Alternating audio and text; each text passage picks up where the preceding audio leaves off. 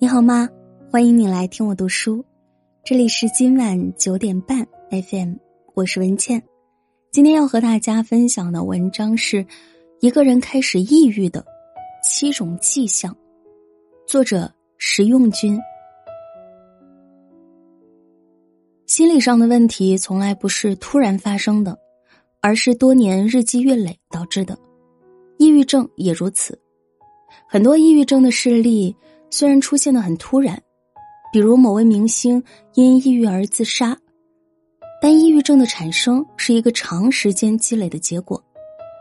在此之前，是有很多线索在提醒我们要小心，要及时预防的。那么这些线索或者说迹象有哪些呢？经常莫名的情绪低落，人都有不开心的时候。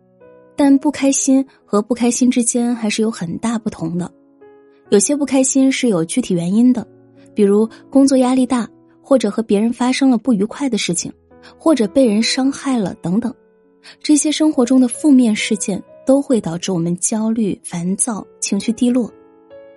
在这些情况中，你知道自己不开心，也知道自己为什么不开心，但也有一些时候，或者对一些人来说。他们会发现自己经常不开心，但却不知道为什么会这样。那种感受就像自己被一团说不清道不明的浓雾包围着，情绪总是不由自主的变得低落，但又找不到具体的现实原因。如果这样的状态持续了很久，比如几个月甚至半年以上，那就要留心了，因为抑郁的最明显特征就是心境低落。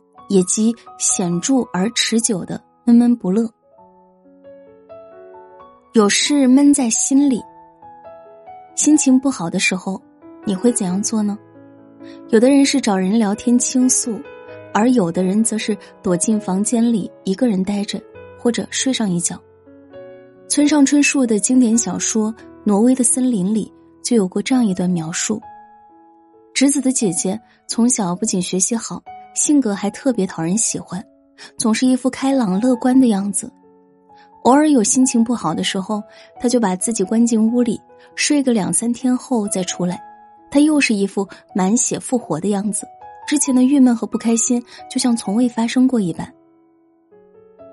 这样的状态一直持续到十七岁，那一年他用自杀的方式结束了自己的生命。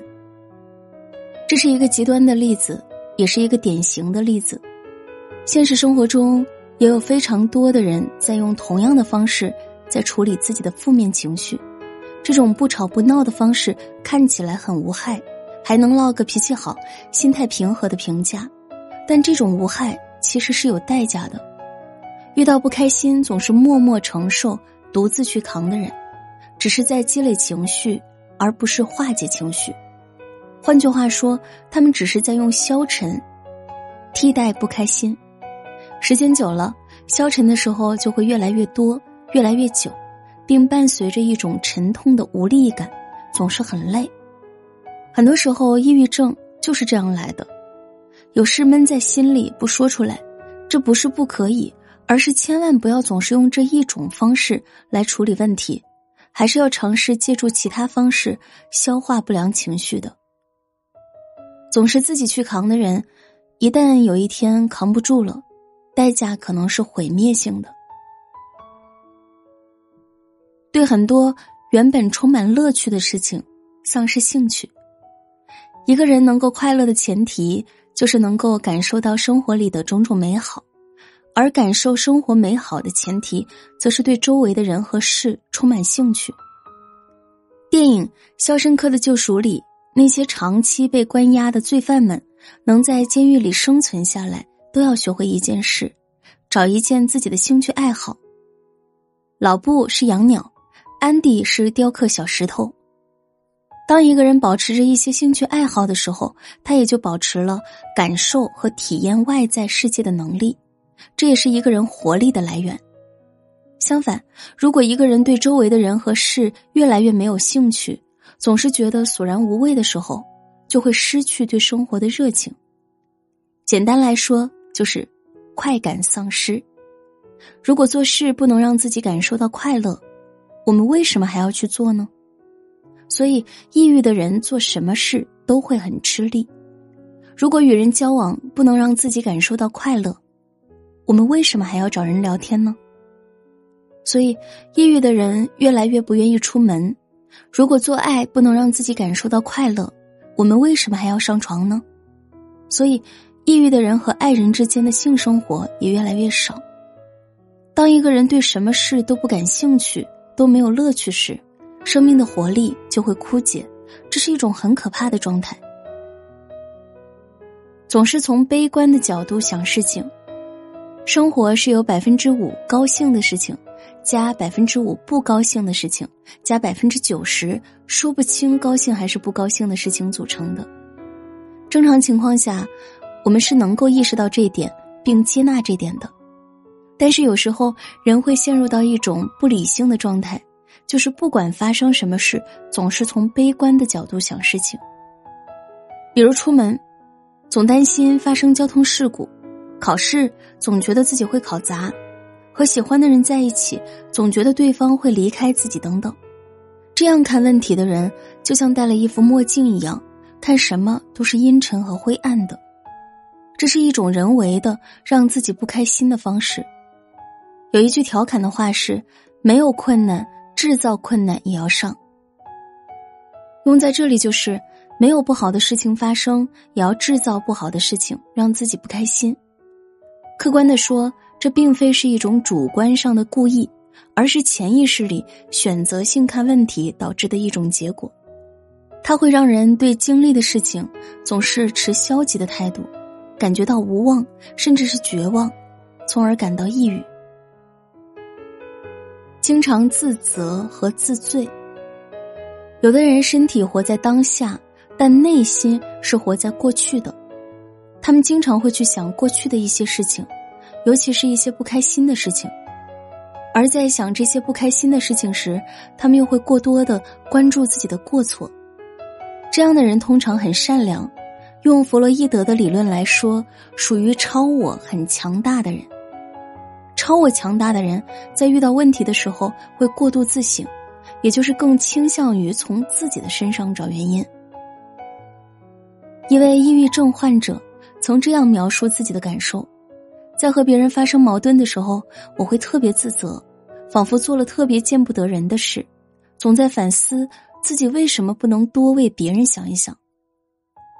当一个人把所有问题的责任都归咎于自己，认为是自己的错时，内心的压力就会越来越大，最后他们会默认自己是有罪。既然有罪，那还有资格开心和享受快乐吗？所以，很多人会觉得自己没有快乐的权利，主动将自己置于抑郁的状态中。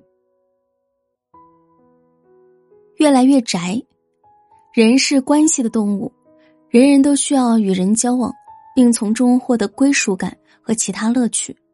但如果你总是感觉与人打交道很累，不知道怎么说话，也不知道怎样和人交流，就可能会选择从关系中退出，慢慢把自己封闭起来。尽量不出门，躲在家里。在日本，有一个越来越庞大的群体——简居族，他们既不工作，也不出门，甚至和父母的交流也尽可能的减少，终日躲在自己的房间里，像蚕一样把自己包裹在一个狭小密闭的空间里。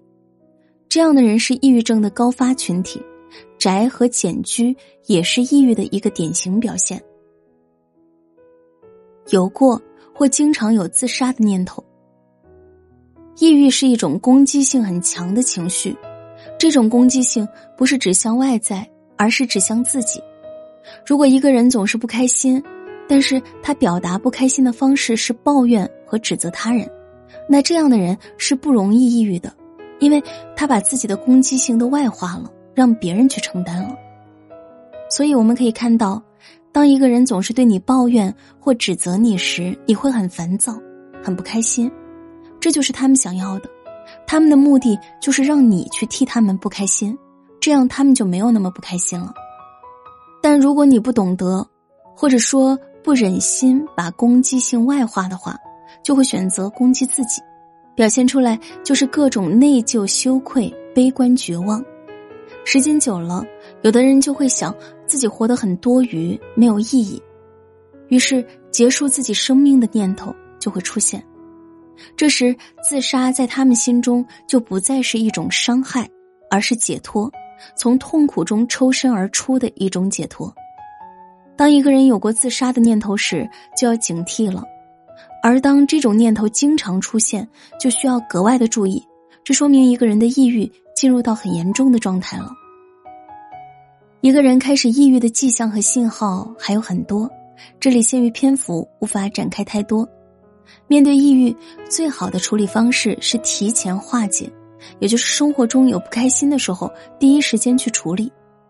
你可以用和家人朋友聊天的方式来缓解压力，也可以用学习心理学知识的方式来自我调整，当然也可以通过心理咨询的方式更系统和深入的解决问题。总之，你如何看待问题，问题就会如何对待你。你积极的去解决它，它带给你的就是积极的力量；你消极的应对它，它带给你的就是消极。好啦，这篇文章就和大家分享到这里，感谢收听。希望听节目的你，除了注意身体的健康，也要关注自己的心理健康。遇到问题一定要及时的去解决，不要让不开心伴随自己太久。喜欢这篇文章，欢迎转发到朋友圈和更多的朋友分享，也欢迎拉到文末为我们点击赞和再看。我是主播文倩，晚安，好梦。